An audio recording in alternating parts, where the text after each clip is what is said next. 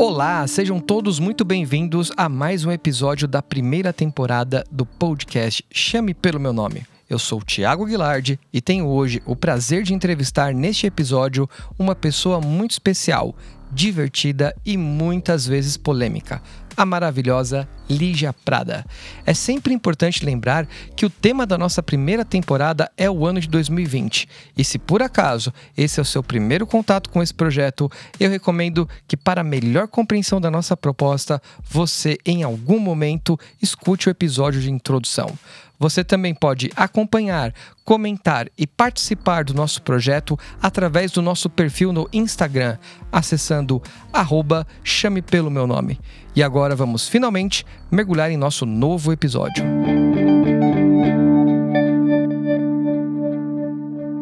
Lígia Prada, muito bem-vinda a mais um episódio do podcast Chame pelo meu nome. Todo convidado que eu tenho o prazer de receber aqui é, além da apresentação inicial, eu peço para que ele também se apresente, imaginando que muitos e muitos desconhecidos, talvez novos amigos, talvez não, vão te escutar, e, mas eles precisam te entender dentro de um contexto. O contexto que você mesmo agora vai definir para eles, pessoas que nunca é, tiveram o prazer de conhecer.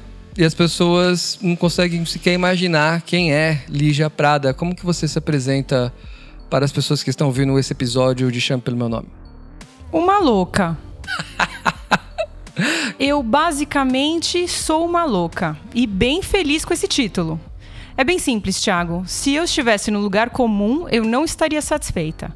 Quando as pessoas me rotulam como louca, em todos os ambientes, profissionais, no ambiente pessoal, no ambiente familiar, eu me sinto engrandecida e empoderada.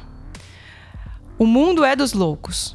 O medíocre e o lugar comum nunca fizeram parte do meu repertório. Nunca quis estar nesse lugar. Ah, até porque de perto ninguém é normal. Nossa, profundo isso, muito bom. E, mas explica mais um pouco dessa louca pra gente criar um contexto para as pessoas, sua formação, idade, com o que, que você está atuando hoje. Se quiser falar mais qualquer outro detalhe seu pessoal, a gente cria esse link com as pessoas. Né? Tem toda aquela galera de signos também que adora saber os signos dos entrevistados. Eu, por favor, o que mais a respeito de Lígia Prada? Cara, sobre signo, é, eu sou uma combinação bombástica. Eu sou Satanares com ascendente em Geminemos, vamos colocar assim? Geminemos. É, é gêmeos com demônios.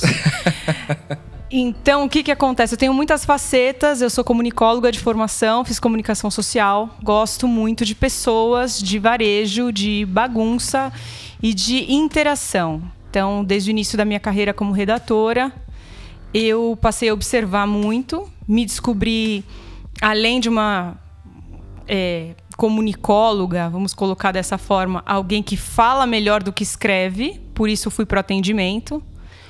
Começou a me bater uma bad dentro das agências e eu queria ser cliente, eu queria entender como é estar do outro lado da mesa. E lá fui eu atuar no trade marketing de uma grande farmacêutica, onde eu tive essa noção de vários processos, de uma cadeia grande, do que é estar no ambiente corporativo e foi muito importante para minha formação. Não contente, eu fui lá e fiz MBA em gestão estratégica de mercados com foco em trade marketing. Para quem não entende trade marketing, basicamente é o marketing sendo executado pelos canais de venda. Então, o pessoal de trade é o pessoal que executa a estratégia que vem do marketing, o que foi pensado antes é, para a criação de um produto ou de um serviço ser divulgado, ser vendido. E sempre gostei muito dessa área, mas sempre fui entusiasta principalmente de pessoas. Fascinada com assuntos muito doidos, por isso me coloquei como louca no início da entrevista. Acabei fazendo mestrado em comportamento do consumidor. Flerta muito com psicologia. E não obstante, eu fui pesquisar o mercado funerário. Funerário, isso é curioso. Explica mais sobre essa atuação atual sua no mercado funerário. Então, agora com a pandemia, esse assunto veio com muita força. O tema veio forte para as redes sociais, as pessoas estão extremamente carentes do ritual do adeus. Mas eu, sem querer, caí de paraquedas, eu estava buscando um assunto interessante para minha dissertação. E dei de cara com um mercado pouco desenvolvido é, no Brasil, com muitas oportunidades e extremamente rotulado pela sociedade que vê a morte como um tabu, como algo a ser evitado de todo custo, entendeu? As pessoas não querem falar sobre esse assunto, mas esse assunto precisa ser falado, desmistificado. Existe muita dignidade entre os profissionais da morte e é com essa bandeira que eu levanto, né, que eu luto para que as pessoas desmistifiquem e aprendam sobre morte e vida. O mercado da morte no Brasil é muito diferente do mercado no exterior. Como que a gente pode sumarizar o Brasil hoje, esse mercado, em comparação com o que a gente tem fora do Brasil? Ou é uma questão cultural? Porque acho que cada país se relaciona de uma maneira com a morte, né? Não, a gente não segue uma cartilha cerimonial, né? Isso vai, tem uma variação muito alta, mas o que a gente pode dizer assim a nível de mercado? A gente está muito primário, a gente está desenvolvido, ou a nossa cultura é, traz uma limitação para o que poderia ser explorado dentro desse mercado? Então, Thiago, falando sobre morte no Brasil, que é bastante interessante, é que é um mercado que está em desenvolvimento. Nós estamos caminhando sim para um desenvolvimento, para uma situação muito mais agradável, vamos colocar assim, aprazível, tanto para quem compra quanto para quem vende, graças aos esforços desse mercado para se adaptar a todas as situações que estamos vivendo agora, especialmente essa quantidade de mortes absurda que a gente teve esse ano. Então, se a gente parar para pensar em outros mercados, claro que a situação cultural vai falar muito alto. Quando a gente pensa em morte, imediatamente vem na nossa cabeça a questão religiosa. O Brasil é um mosaico. O Brasil é enorme. Então, cada região tem a sua cultura, cada região tem o seu ritual para o adeus. Para você ter uma ideia, no Nordeste, nos velórios nordestinos, ainda é comum a contratação daquelas chamadas choradeiras, né? As que encomendam a alma do morto chorando, né? Então você contrata essas pessoas que choram em velório, que fazem orações.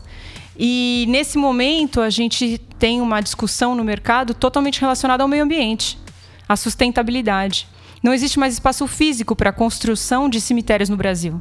O cemitério vertical, apesar de ser uma excelente é, solução, ainda é uma solução cara então a gente vem acompanhando a expansão dos crematórios e a desmistificação do que é ser cremado. Porque até os anos 70 a Igreja Católica proibia essa situação, né? E foi se flexibilizando desde que você é, utilize essas cinzas com uma destinação final que colabore com a narrativa da religião, entendeu? Então você tem que colocar essas cinzas num local sagrado enfim, a gente tem visto essa expansão dos crematórios e o Brasil não está muito atrás dos outros mercados, mas menos desenvolvido do que deveria, dada a nossa proporção, o nosso tamanho. São 220 milhões de pessoas. Um mercado também muito lucrativo. Não existe crise na morte. Todos nós vamos morrer. Então, assim, é bastante importante que as pessoas tenham essa ciência, entendeu? Não tem crise na morte porque todos nós vamos morrer. Isso é desde a primeira vez, né, que, que se ouve a respeito. Você já sabe que é o ciclo que você vai cumprir. E as pessoas principalmente precisam ter noção de que o rótulo faz muito mal para elas, que são consumidoras em potencial, quanto para o mercado. Falar a máfia funerária é totalmente injusto, no meu ponto de vista. Convivendo e conversando com pessoas que fazem parte do mercado funerário, eu pude desmistificar. A mídia não nos ajuda. Nós temos muitos comunicadores, como o senhor da Atena, que veio a público num, num, num programa em rede nacional falar mal da tanatopraxia, sem ter o menor conhecimento técnico do quanto essa prática é necessária. Você pode explicar essa prática para quem não conhece, desconhece? Gente, tanatopraxia é uma prática utilizada para que os nossos entes queridos que se foram não vazem, não cheirem mal durante o período do velório. Então, muitas vezes ela é extremamente necessária porque essas pessoas já estavam adoecidas há certo tempo e essa quantidade de é, quimioterapias, de medicamentos. A própria doença faz a pessoa inchar muito, a pessoa vaza. Então, assim, a tanatopraxia é feita por profissionais sérios, É a substituição do sangue poluído por líquidos acéticos. É um embalsamento? Uma, não posso dizer que é um embalsamento, porque um embalsamento prevê a, cons, a conservação do cadáver por bastante tempo. A tanatopraxia é uma prática para que o cadáver fique apresentável e que ele fique. Aquela cerimônia do adeus, assim. Né? Exatamente. Para que as pessoas no velório se sintam confortáveis para dar adeus para aquela pessoa sem nenhum constrangimento. Que é uma situação de dignidade, Tiago. Se você coloca uma pessoa para ser velada, você é responsável por parte daquela história que está sendo contada. É o final de uma história? É. Mas o final costuma ser o mais importante, né? Sim, é uma despedida e envolve muita questão emocional. E uma curiosidade, quando que esse assunto, o mercado da morte, você é apaixonada por promoção, Uh, quando que isso surgiu na sua vida? E como... Cara, foi muito maluco. Foi uma peça de teatro de Nelson Rodrigues. E o nosso professor, que por acaso foi meu orientador de mestrado, super Fábio Mariano Borges. Alô, Fábio. É, sigam este homem no Instagram. Vocês só têm a ganhar. Levou a minha turma de mestrado para assistir Boca de Ouro, que é a história de um bicheiro preocupadíssimo com o seu velório.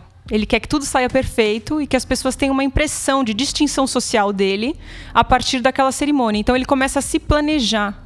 E a história da vida dele é contada por uma amante, que é quem narra toda essa peça incrível que me fez vislumbrar esse mercado e comecei a pesquisar e levantar números e fiquei encantada. São muitas possibilidades, é um mercado riquíssimo. Hoje a gente fala de tematização, a gente fala de serviços é, paliativos, a gente tem as. É... Um, um, uma dúvida: o que, que mais curioso. O que mais curioso você aprendeu com essa pesquisa, esse, esse mergulho dentro do mercado da morte? É certo falar o mercado da morte primeiro? É, pode falar o mercado da morte, porque a morte não é um palavrão. Sim, verdade. É preciso que as pessoas desmistifiquem, Tiago. Muito. A morte não é palavrão, a morte não deveria ser um tabu. Na minha pesquisa, eu cheguei à conclusão de que a morte substitui o pavor pelo sexo na era vitoriana. Então, a gente substituiu o tabu do sexo pelo tabu da morte. A morte é suja, a morte é feia, a morte tem que ser maquiada, a morte tem que ser é, evitada a todo custo. Porque a morte nos causa pavor, a gente não sabe o que está do outro lado de lá. E, e que de curioso você descobriu nessa sua pesquisa, nesse mergulho no mercado da morte? O que, que você. Uma prática, algo que está disponível, por exemplo, no mercado, as pessoas mal conversam sobre? A falta de informação. A falta total de informação e o quanto isso degenera o mercado. A vulnerabilidade do consumidor. Uma pessoa enlutada não está em condições de fazer pesquisa de preço ela não vai ter como voltar atrás numa decisão. E aí, existe uma pesquisa chamada Cartografia da Morte que conta que quando um ente querido nosso falece e nós somos os responsáveis pelo consumo funerário, que é a jornada do consumo funerário porque ela é extremamente longa, são em média 96 decisões que você vai ter que tomar. Nossa, muita coisa. 96. E você não está em condição emocional de lidar com isso. Então existe aí um gap muito grande, né? Existem as más práticas, existem as pessoas que tiram proveito da dor alheia, sim, para ganhar mais. E existem também profissionais muito dignos com baixa autoestima. Esse foi um outro dado que eu levantei gigantesco. Ninguém enche a boca para falar, eu sou coveiro. Que delícia. Cara, eu me encontrei, eu sou agente funerário. Não, as pessoas têm vergonha de dizer que são necromaquiadores. Mas um necromaquiador no Brasil ganha em média 6 mil reais, você sabia? Não. Pois é, tô te dando um dado. Eu queria poder ter um paralelo com maquiadores de eventos fashion para entender é, como que isso funciona. E, mas é interessante trazer esse ponto para cá. Agora, uma pergunta que eu não posso deixar de fazer para você: você já pensou no seu funeral? Você já pensou como você gostaria que fosse? Já, já pensei. Como seria? Eu gostaria sim de ter um funeral temático Afinal de contas, eu sou uma publicitária. Como, Acredito como em signos, isso? significados, emissão de mensagens. Um funeral com cara de Lígia. Ia tocar as músicas que eu gosto, as pessoas que eu amo estariam à minha volta, poderiam é, lembrar de mim com alegria. De repente, uma série de depoimentos, pessoas que estavam ali à minha volta, ia fazer muito sentido. as comidas que eu gosto ia estar tá rolando durante o meu velório, eu não teria nenhum problema com relação a isso. E eu gostaria de ser cremada, porque eu acredito sim nessa situação de que nós devemos sublimar a morte, não deixar para os nossos entes queridos uma dívida. Aqui se jaz, aqui se paga, Tiago. Quando alguém compra um jazigo, não está deixando uma propriedade para o filho, vai deixar uma dívida, um problema. É verdade, acho que sim, creio que sim. E outro ponto, onde seriam depositados as cinzas de Lígia Prada? Olha, Hoje não, até hoje eu não tinha pensado sobre isso, mas se fosse para depositar em algum lugar, teria também que ser um lugar com algum simbolismo, né? Teria que fazer muito sentido. É...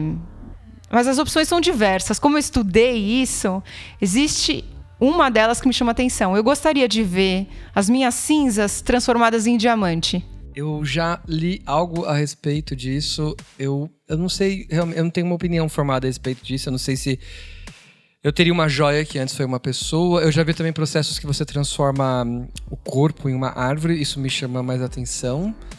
Uh, mas eu não sei. Eu tenho, eu tenho uma relação. Eu gostaria de ser cremado, mas se eu pudesse, de fato, eu queria ser enterrado na terra crua, assim. Eu não queria um caixão, eu não queria nenhum tratamento químico. Eu queria o corpo depositado diretamente na terra, terra por cima, acabou. É, um, uma ligação assim, e se possível, nu, com, o mínimo de, de, roupa possível. Obviamente, nenhum tipo de, de joia ou qualquer adereço, porque eu acho completamente desnecessário. Eu só queria que a minha entrega fosse feita para a Terra, assim. não sei se isso é possível, assim, deve, deve, deve ser possível em algum lugar, não sei. Mas é, é a minha escolha, assim, refletindo sobre a minha morte, seria talvez essa, essa escolha. Eu acho bastante interessante porque para você a situação do pó viemos ao pó voltaremos, a gente consegue até pensar numa trilha sonora, né? Vem Dustin the Wind na minha cabeça. E eu acho muito legal, bastante interessante. Existem sim locais em que é feito dessa forma, porém aqui no Brasil a gente tem uma legislação que nos impede, porque por mais poético que isso pareça, tá? O nosso corpo ele infecta sim a terra então é uma situação que é proibida por lei. Vamos lá, o meio ambiente merece esse respeito. E só para te corrigir um pouquinho, o nosso corpo não vira uma árvore.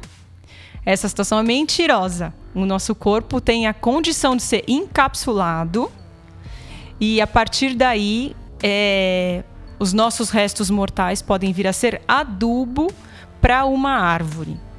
Só que não é que seu corpo vai virar uma árvore. Sim, sim. E só algumas árvores sobrevivem a esses dejetos humanos, porque nós somos podres, de verdade. Assim, gente. a quantidade de coisas que a gente come, os remédios que a gente toma, não fazem com que a gente se torne o melhor adubo para uma árvore. Veja. Pensando nessa perspectiva, concordo. Eu ia brincar, pensei que se fosse possível, eu não tinha essa informação de que o corpo vai poluir o a terra, o solo. Polui. É, porque eu, eu pensei, nossa, eu adoraria que alguém no meio da noite me enterrasse algum parquinho aí de crianças, ia ser engraçado a, brincadeira futura deles cavando, encontrando um crânio. Mas acho que é muito mórbido da minha parte. Não, não, é legal. É legal de pensar numa narrativa, numa história. E é sobre isso que eu gostaria de falar. A morte, atualmente, perdeu a narrativa. Antigamente, a narrativa religiosa fazia muito sentido com relação à morte. Conforme o tempo foi passando, o homem foi se distanciando da nessa narrativa religiosa e se aproximando mais da ciência e da preocupação com o meio ambiente. Então faz muito sentido para muitas pessoas quererem virar uma árvore. Alguns cemitérios novos, vou contar um pouco de uma pesquisa que eu fiz agora recentemente em março. Por favor.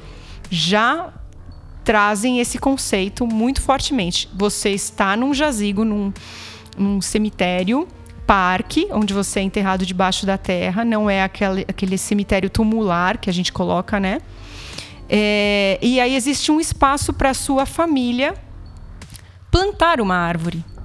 E futuramente aquele espaço vai ser um espaço de convivência, um espaço onde as pessoas podem se encontrar, lembrar de você, levar uma flor. Tem uma árvore que é bastante simbólico, afinal a gente fala de renovação da vida, de preservação do meio ambiente.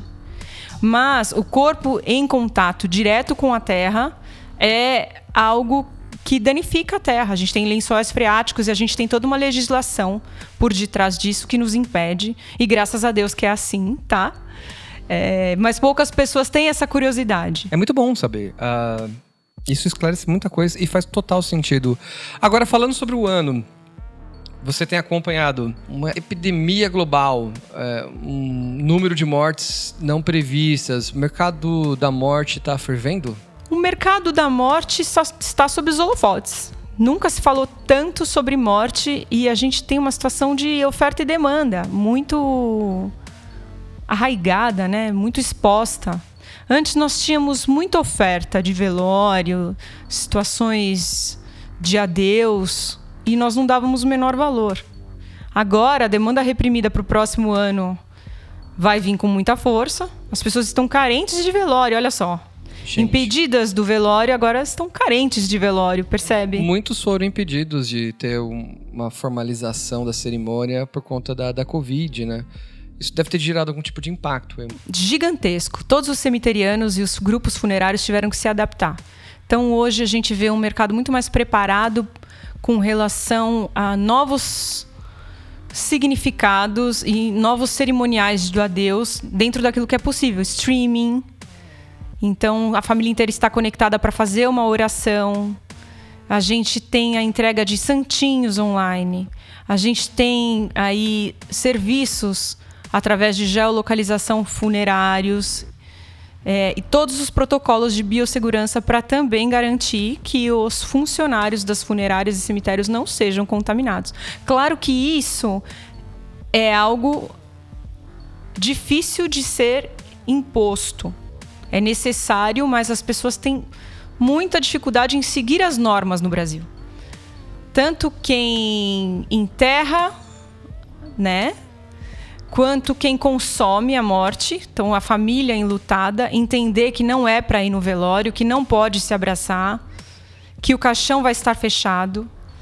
É um drama tá? Então trouxe também a expansão de outros mercados como a psicologia do luto, que nunca foi tão falada quanto é agora. É necessário cuidar da família enlutada, assistir a família enlutada que não vive o luto da forma como deveria. Então aquilo traz traumas e problemas a longo prazo para cada um. Então é super curioso. Uh, é algo que eu acho também a gente tem que quebrar o tabu, falar a respeito. Mas agora entrando num, num contexto maior, ainda voltado para esse ano, como que foi 2020 para você? A gente está gravando esse programa em algum momento de novembro, então a gente já tem uma ideia muito mais clara do que no início do ano, quando havia muitas incertezas. É claro que a gente ainda está sobre uh, um estado de pandemia, aguardando uma vacina, ainda não temos uma data certa e a gente também tem um cenário onde países estão enfrentando uma segunda onda de, de Covid. Enfim, o ano de 2020 para Lígia Prada, como que você sumariza ele? Um ano de muitas descobertas, de muitas surpresas, boas e ruins. Você teve momentos assim que pesou dos dois lados da balança em 2020. Pesou, pesou fortemente. Eu sou uma pessoa viciada em rua, em gente. E aí, essa questão do lockdown, estamos todos presos. Porque o que eu queria estender essa percepção, e assim, eu acho incrível é, essa questão profissional sua e super curiosa, mas eu também fico muito interessado em saber a sua percepção pessoal. É, e a pergunta, a primeira pergunta do nosso roteiro é justamente essa abrangência maior na sua opinião, estamos todos tristes? Não. Estamos o quê? Estamos descobrindo o bendito ou maldito novo normal. Estamos nos adaptando a uma situação desconhecida. Não estamos tristes, estamos com medo. Você passou um período em lockdown que você ficou realmente sem contato, em casa? Sim. Eu fiquei quatro meses trancada em casa, porque eu sempre fui da turma dos nerds, não da turma do fundão. E isso me impôs uma quebra de paradigmas muito forte. Eu vi as pessoas se unindo e outras se batendo. Essa, essa é a percepção, assim, no lockdown, dentro de casa, a respeito. Dentro de casa. Dentro de casa é uma situação bastante curiosa, porque nós redescobrimos as relações familiares no lockdown. Fomos obrigados a conviver de novo.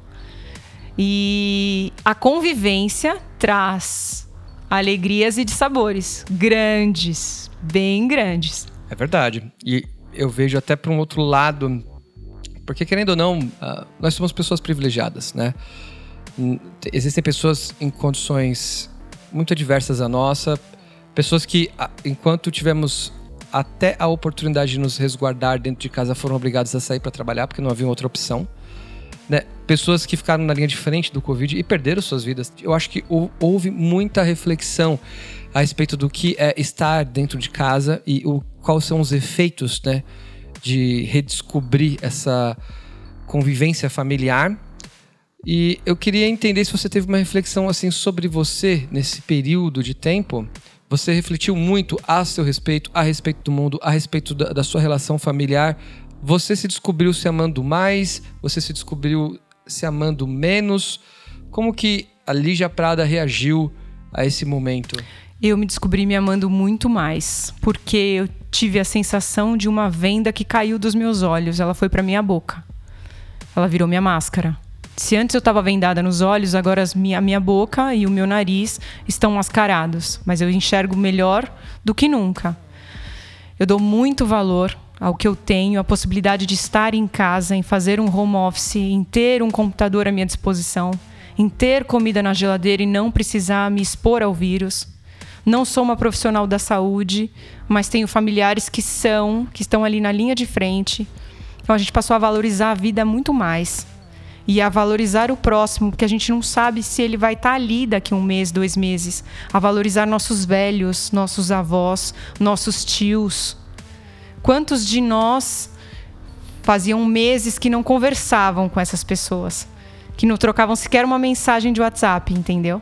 E a pandemia trouxe esse medo. Será que eu vou ter tempo?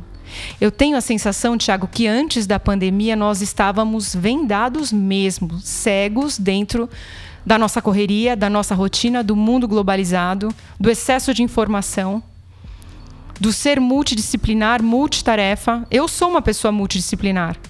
Agora, será que isso estava me fazendo bem? Será que não foi importante sentar e ser obrigada a ficar em casa?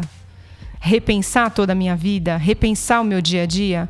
Trouxe reflexões importantíssimas. Se você me perguntar se nós estamos nos amando mais, claro que sim. A gente passou a dar valor através da perda. Sempre lei da oferta e demanda. O marketing se aplica à vida, Thiago. Completamente. Muito bem. E um ponto, já que você, aproveitando o gancho, marketing. O que, que você percebeu? O que, que a Lígia Prada aumentou ou diminuiu o consumo durante a pandemia? Se você fosse comparar com o mesmo período de 2019, a vida era diferente há exatamente um ano atrás. Muito diferente. É, o cenário da pandemia mudou completamente a vida das pessoas. Isso acabou refletindo no que nós consumimos, né? E de certa forma nós somos o que nós consumimos, eu acredito. Então eu queria entender o que, que a Lígia deixou de consumir, o que, que entrou né, no consumo da Lígia. Você consegue lembrar, pensar a respeito disso? Claro, claro, consigo sim, até porque eu estudo isso. Veja, meu objeto de estudo atual mais forte é de fato o mercado funerário e mudou muito de um ano para outro. Mas dentro de um contexto de consumo geral, é bastante interessante que você me pergunte isso, porque, de novo, né, as ambiguidades do ser humano. No início da pandemia, estava todo mundo em busca de um mecanismo de recompensa. Então, vamos comer, vamos ser felizes, vamos tomar vinho, Vamos beber todos os dias, vamos celebrar. Vamos participar das lives dos sertanejos, dos cantores populares. E aí, o que se vê hoje, em novembro, na pandemia, é a correria pelo shape, né? No Brasil, é, é interessante os aplicativos, é, os youtubers da moda, as novas possibilidades do mundo fitness através do personal online E é legal isso, porque vivendo mais em casa, coisas que antes não nos incomodavam passaram a incomodar. Teve de pessoas fazendo reforma. E aquilo que você disse é muito verdadeiro. A gente consome a gente é aquilo que a gente consome, né? A gente consome para mostrar, é aquilo que consome. Se você parar para pensar, a gente está consumindo agora tempo, ar. Sim. é, o tempo inteiro a gente está consumindo é uma situação bastante interessante. É... Mas, assim, especificamente para você no âmbito pessoal, eu concordo com você. Eu observei que houve um crescimento, assim, é, pela procura de lojas, materiais de construção. As pessoas acabaram tendo mais tempo para ficar em casa e fazendo aquela reforma que era sempre postergada. Né? É, mas também, ao mesmo tempo, eu vi algumas coisas curiosas. Eu estava tentando procurar algum dado do mercado de vestuário, por exemplo. Não encontrei um dado oficial, mas a minha percepção é que é um mercado que caiu bastante. As pessoas não estão comprando tantas roupas quanto compravam, até porque não estão em constante exibição nas ruas. Né? O moletom se tornou é, a roupa da pandemia, né? oficial. E é engraçado, eu queria entender como que repercutiu isso para você. O que, que você assim consumiu mais, consumiu menos? Você consegue itens mesmo, para curiosidade mesmo? Cara, é bem fácil. Se a gente ficou mais em casa, a gente passou a privilegiar o conforto e não o visual em si, né? O, o, significado de estar sexy, de estar de salto alto, não faz sentido. As pessoas estão te vendo por um vídeo. Você está em constante reuniões no Google Meeting. Se você está em casa, são roupas confortáveis. O consumo de pijama subiu. O consumo de pantufa subiu muito. Quem não comprou nada confortável, uma almofada, uma cadeira gamer para se sentir mais confortável dentro do home office? O consumo de itens para transformar o home office em uma coisa mais sofisticada, mais profissional. Então você tem microfones, você tem é, iluminadores, você tem os próprios laptops, né, os gadgets todos eletrônicos, o consumo cresceu. O publicitário que não teve essa oportunidade tá com inveja do outro que postou um stories com o robozinho que passa aspirador, entendeu? É, é hype, é chique, é moderno você ter esses gadgets que te ajudam no dia a dia. Você investiu em conforto? Eu investi bastante em conforto, Thiago. Eu comprei uma cadeira sensacional para eu trabalhar, afinal de contas, com 34 e hérnia, dando alô. eu precisava fazer alguma coisa a esse respeito. Fui aquela que deu uma puta força pro empreendedorismo no início da pandemia. Muitas pessoas perderam o emprego e foram atrás de fazer comida para fora. Nessa parte, o Instagram fez a diferença na vida dessas pessoas. Pessoas que tiveram que se reinventar, que arrumar uma renda extra especialmente mulheres, um ciclo de sororidade muito forte. A força do movimento feminista deu as caras nessa pandemia, então mulheres ajudando mulheres a empreender, a profissionalizar seus serviços digitais. É, todo mundo precisando no comfort food, todo mundo querendo é, essa recompensa, esse docinho, comida mais gostosa, isso tudo trouxe acalento para o nosso coração, da mesma forma como também trouxe preocupação. Quem foi que não ganhou os 5 quilos da pandemia que atira a primeira pedra? Sacou? Claro. É... E é isso. Eu vi também os aplicativos que dão de encontro com essas tendências. Os aplicativos de orgânico, os aplicativos de ginástica, o personal online. A preocupação em ter à disposição é, profissionais que te auxiliem nessa busca pela saudabilidade. A explosão da meditação. Quem nunca ouviu falar do Tadashi, que se tornou tão polêmico, mas que ajudou tantas pessoas no início da pandemia? Eu sou bastante crítica com relação a isso, Thiago. Eu tenho um, uma opinião bastante polêmica. Ninguém é 100% bom e 100% ruim. Este homem ele pode ter cometido muitos crimes e eu sou a primeira a achar um absurdo se de fato todas as denúncias forem verídicas, mas ele ajudou sim muita gente a suportar esse momento longe dos ansiolíticos e da escravidão que a indústria farmacêutica nos impõe. Muito bom, colocado. Pensando agora em hábitos diferente de consumo, né? Eu acho que como um todo a humanidade foi obrigada a rever os seus hábitos de higiene pessoal, de aproximação social. até por conta do vírus, né? Hoje usamos máscaras. Quando que vamos deixar de usar as máscaras? Será que vamos deixar de usar máscaras? Eu me pergunto isso e, e eu, eu não me sinto desconfortável com a máscara. Eu acho que a máscara é algo que eu vou. que vai fazer parte da minha mudança de hábitos daqui para o futuro. Principalmente em locais com grandes concentrações de pessoas. Claro que eu torço por uma vacina, mas eu, eu, acabei adotando como um item de higiene pessoal, de proteção pessoal, o álcool gel também. Então isso mudou um hábito assim a nível global. Obviamente a gente vai ter aquelas pessoas que discordaram disso, que não aderiram. Uh, porém, existem as duas partes. Queria saber sobre hábitos que você teve mudanças de hábitos. É, a Lígia que passou agora por 2020 será uma Lígia diferente em 2021 por conta do que ocorreu esse ano? Né? Mudou algum hábito dela? Ah, com certeza mudou. A Lígia de 2019 não tirava o sapato antes de entrar em casa. A Lígia de 2020 apanha se entrar com o sapato em casa. Todos nós estamos viciados no lisoforme. É, viva o álcool gel e a nossa vasta produção de cana-de-açúcar que nos salvou a todos nós. Clara, e é interessante você falar disso porque no Japão a adoção da máscara é mais velha que andar para trás, entendeu? Sim. As crianças já andam de máscara quando estão resfriadas. Para nós é uma novidade, mas em outros locais do mundo, assim, no Oriente é muito comum essa adoção da máscara. E eu acho que de fato é um hábito que não deve desvanecer tão rapidamente, tão facilmente. Acredito também que é de cima para baixo, sempre, Thiago. É uma situação injusta, mas a classe social acaba impactando diretamente nos hábitos de consumo. Só usa máscara quem tem dinheiro para estar de máscara, para lavar uma máscara. Tá? A gente tem que pensar a respeito disso também. Tem que ser pensado sim. A imposição da máscara é maravilhosa, desde que a pessoa tenha condição para aquilo. Né? Desde que a atividade dela profissional permita que ela faça toda essa higiene. Porque um hábito de higiene também prevê consumo. Consumo prevê dinheiro. Essa pessoa tem dinheiro para comer, então ela não vai ter dinheiro para comprar álcool gel. Isso é importantíssimo. Essa discussão é urgente, na minha opinião. Tá? E quanto à adoção de máscara, sem dúvida, é um hábito que, que daqui para frente a maioria tende a adotar. Até porque a gente sabe que esse vírus ele é mutante, outros vírus virão, Acredito que a gente vai, em algum momento, tirar a máscara sim, quando chegar a vacina. Mas que é uma questão de tempo para surgir um outro vírus. E nós não estamos mais apavorados, porque o bicho-papão já foi. Nós já vivemos essa primeira impressão de medo e de terror. Estamos aqui, vivos, né? preparados mais do que nunca dentro desse contexto de novo normal.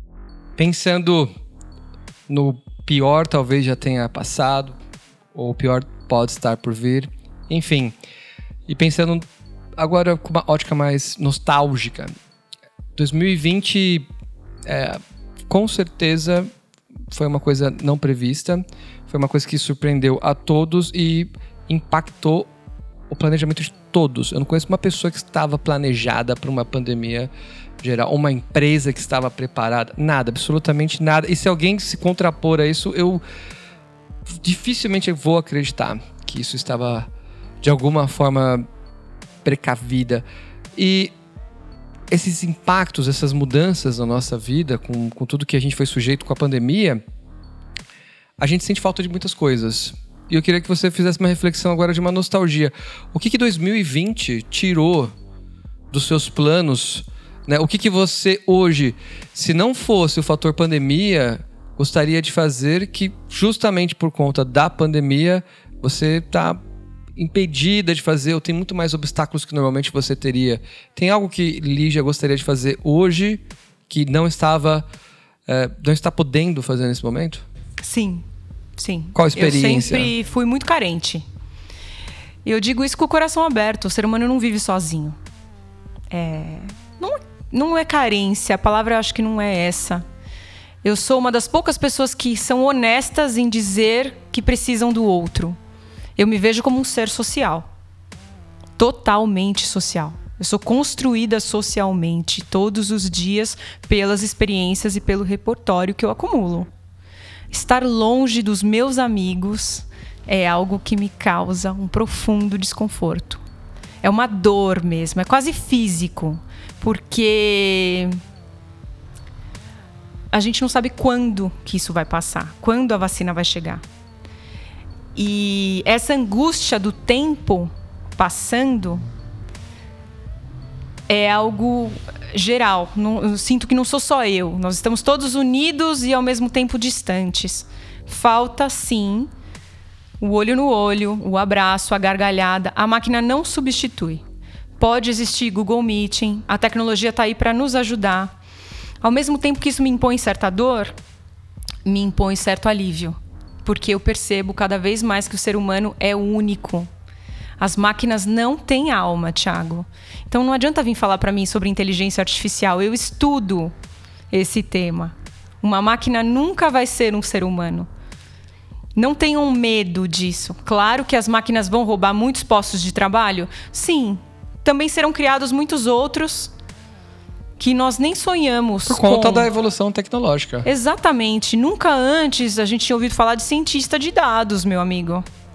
Né? Nunca antes se pensou tanto em programação. Era algo que estava distante do nosso mundo. As profissões vão ser substituídas, vão ser criadas novas profissões. A gente tem as doulas da morte, porque eu lembrei o nome do que eu queria falar. São pessoas que preparam o familiar que está ali já em processo de luto com o familiar doente, né, com o ente querido bem doente, terminal, e essa pessoa faz todo o acompanhamento dessa família para também livrá-la da burocracia que a morte impõe e de todo esse processo que angustia, né? É, todas essas tomadas de decisão. Veja, o consumo funerário, de novo, é, impactando e trazendo aí novas profissões. Antes, acredito que ninguém sabia que existia alguém que fazia tanatopraxia. E essa pessoa tem que ter uma formação, pelo menos, em auxiliar de enfermagem para conhecer o sistema circulatório do ser humano. É uma coisa bastante digna, muito importante. Diferente do que disse o senhor da Atena, é, acredito que ele não tenha feito por mal, mas ele causou um impacto gigantesco no mercado funerário, que ficou rotulado aí como máfia de forma bastante injusta. É, Uma pessoa pública, né? Falando com algo sem muita propriedade, isso é um. Isso é... Não, ele dissemina a desinformação. E o mercado funerário é marcado pela falta de informação. Como você não quer receber você não quer receber uma ligação de alguém te oferecendo um túmulo, te oferecendo um plano funerário. Você vai se sentir mal, você vai achar que isso é mal agouro. E é natural, porque você foi construído assim. Você foi ensinado a não gostar da morte, a evitá-la a todo custo. Quando eu digo para as pessoas que esse é o meu objeto de estudo, que eu trabalho com isso, que eu faço pesquisas, todos me olham e falam por quê, entendeu? Não tinha nada mais legal para você falar e comentar, estudar, pesquisar. Cara, falar de morte é falar de vida. A morte é um pedaço da vida. E ela também traz novas oportunidades de emprego. Ah, quando a gente fala de velório tematizado, isso é incrível, isso é maravilhoso. As pessoas podem dar novo significado. No México, a Festa de los Muertos é um evento cívico, é, é algo que marca o calendário nacional e, e é tão bonito. Eles fazem homenagens, eles cantam, dançam, comem comidas típicas. É, é muito bacana. Está totalmente relacionado a esse ser social. Eu dentro da sociedade. Quem é você, afinal? Então, não percam a fé com relação à pandemia. É, novos postos de trabalho serão criados, a inteligência artificial não vai substituir o ser humano. Uma boneca inflável não é uma mulher. Um vibrador não é um namorado. E é isso. Perfeito. Uh, só norteando, a falta de contato humano é a sua nostalgia. Agora eu quero fazer um exercício diferente. Quero fazer um exercício, na verdade, bem diferente. Uh, eu quero desenhar aqui um cenário com você. E é um cenário curioso, inclusive com a sua visão de mercado e tudo mais, e percepção pessoal. Uh, porque eu queria que você fizesse a partir desse momento o mundo da forma que se encontra agora, novembro de 2020. Eu gostaria que você fizesse um, um cenário projetado de qual seria o pior futuro possível para a humanidade a partir desse ponto. Se tudo desse errado, da pior forma possível, como que seria esse futuro? Qual que é o apocalipse de acordo com o livro da Lígia Prada? O apocalipse é o vírus SARS-CoV-19 passar SARS-CoV-20, 21, 22, 23 e por assim em diante, né? O vírus toma uma proporção de mutação que vai exterminando a humanidade né, e nas qual nós não consigamos voltar a ter o mínimo de contato físico, contato pessoal. O extremo da higiene vai nos ser exigido e vai nos tomar tempo, vai consumir aquilo que a gente tem de mais precioso, que é a, é, a interação entre os seres humanos. O apocalipse seria ver milhares e milhares de pessoas que não têm condições financeiras de prover esses hábitos de higiene. O apocalipse seria a extrema direita tomar conta do mundo e nós vivermos o Handmaid's Tale. Quem não conhece precisa procurar imediatamente conhecer o que é essa série. O apocalipse é o higienismo, o racismo, o preconceito transformados em justificativa para o combate do vírus. É um apocalipse cruel. Um ponto. Você falou SARS-CoV-20, SARS-CoV, SARS-CoV ou Covid? Então, cara, isso é uma outra coisa, né? A galera fala Covid, outras pessoas falam SARS-CoV, outras ainda usam coronavírus. Coronavírus. O corona me deixou muito chateada. Eu adoro tomar corona com limão e sal, cara. Isso acabou comigo, entendeu? Quantas marcas foram destruídas por essa porcaria? É... O ponto é, o vírus, o vírus mutante, ele tem vários nomes, mas todos nós ficamos íntimos. Então, cada um chama sua piranha como quiser. Muito bem. Agora, vamos fazer o exercício contrário a isso. Uh, o exercício onde o mundo ao invés de seguir para um cenário apocalíptico, ele segue para um cenário utópico, mas a partir desse momento. Então, de acordo com o livro da Lígia, a utopia global será dessa forma, porém, para que a gente alcance essa utopia, a gente precisa tomar ações imediatas. Que ações seriam essas para fazer desse mundo um mundo melhor e para que a gente tenha como chegar na utopia? Então, quando você fala chegar na utopia, já me dá um nó a utopia é a utopia, Thiago. É a utopia, ela não coincide com a realidade. Então, assim, a gente não vai chegar na utopia. É triste, mas a gente tem que encarar a realidade, né? O ser humano, por natureza, já dizia Nietzsche, é um monstro. Nos foi imposta a questão de ética, valores, respeito, para que consigamos viver em sociedade. Mas essa não é a nossa natureza. A nossa natureza é bem egoísta é, para que nós. Vamos pensar então num cenário melhor, não utópico, mas um cenário melhor do que o que a gente tem hoje. Claro, por favor. É, vamos pensar em homens discutindo o feminismo de uma forma verdadeira. Como verdadeira? Se colocando no lugar, fazendo um exercício aí de empatia, de se colocar no lugar do que é ser uma mulher assediada vamos pensar em distribuição de renda, que não faz sentido o acréscimo de 10 bilionários na lista do Brasil, quando a maioria da população voltou aos índices de fome dos anos 80. Então, vamos pensar tanto extrema direita como extrema esquerda não levam a humanidade para frente. Na realidade, empurram a gente para trás né?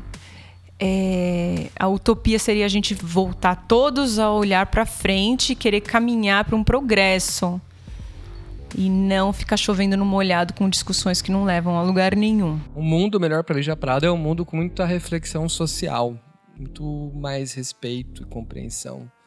São pontos, acho que, muito importantes e muito curiosos também. Eu tive diferentes respostas sobre o um mundo melhor ou um mundo utópico Uh, e concordo plenamente na, na questão da utopia. Uh, mas eu queria terminar com uma coisa leve e uma pergunta que é recorrente é o nosso roteiro.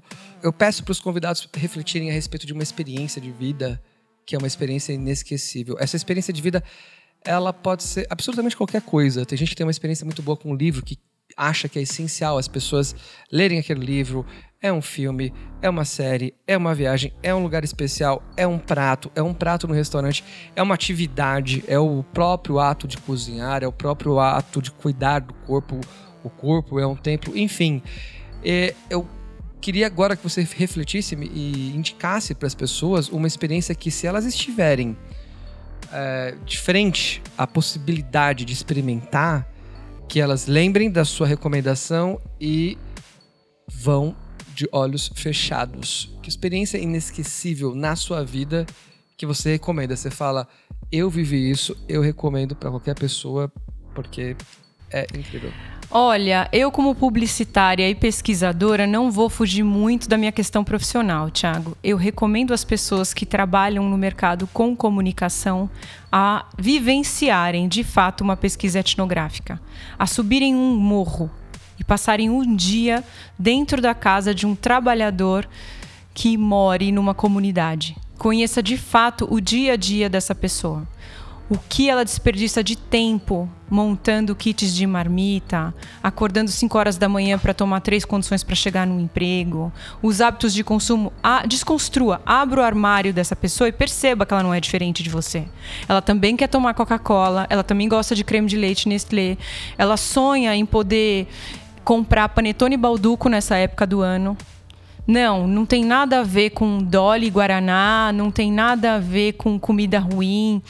Existe todo um universo gigantesco embaixo do nosso nariz e que está invisível aos nossos olhos. Eu achei fantástico, porque a maioria das pessoas acabam caindo no lugar comum, uma viagem, e muito está relacionado a você descobrir novas culturas.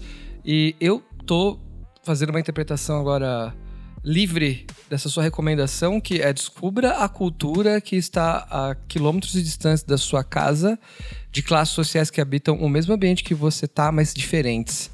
E entenda essa realidade e veja o impacto que conhecer a cultura interna do seu país e principalmente de classe da qual você não pertence, como que isso vai refletir em você.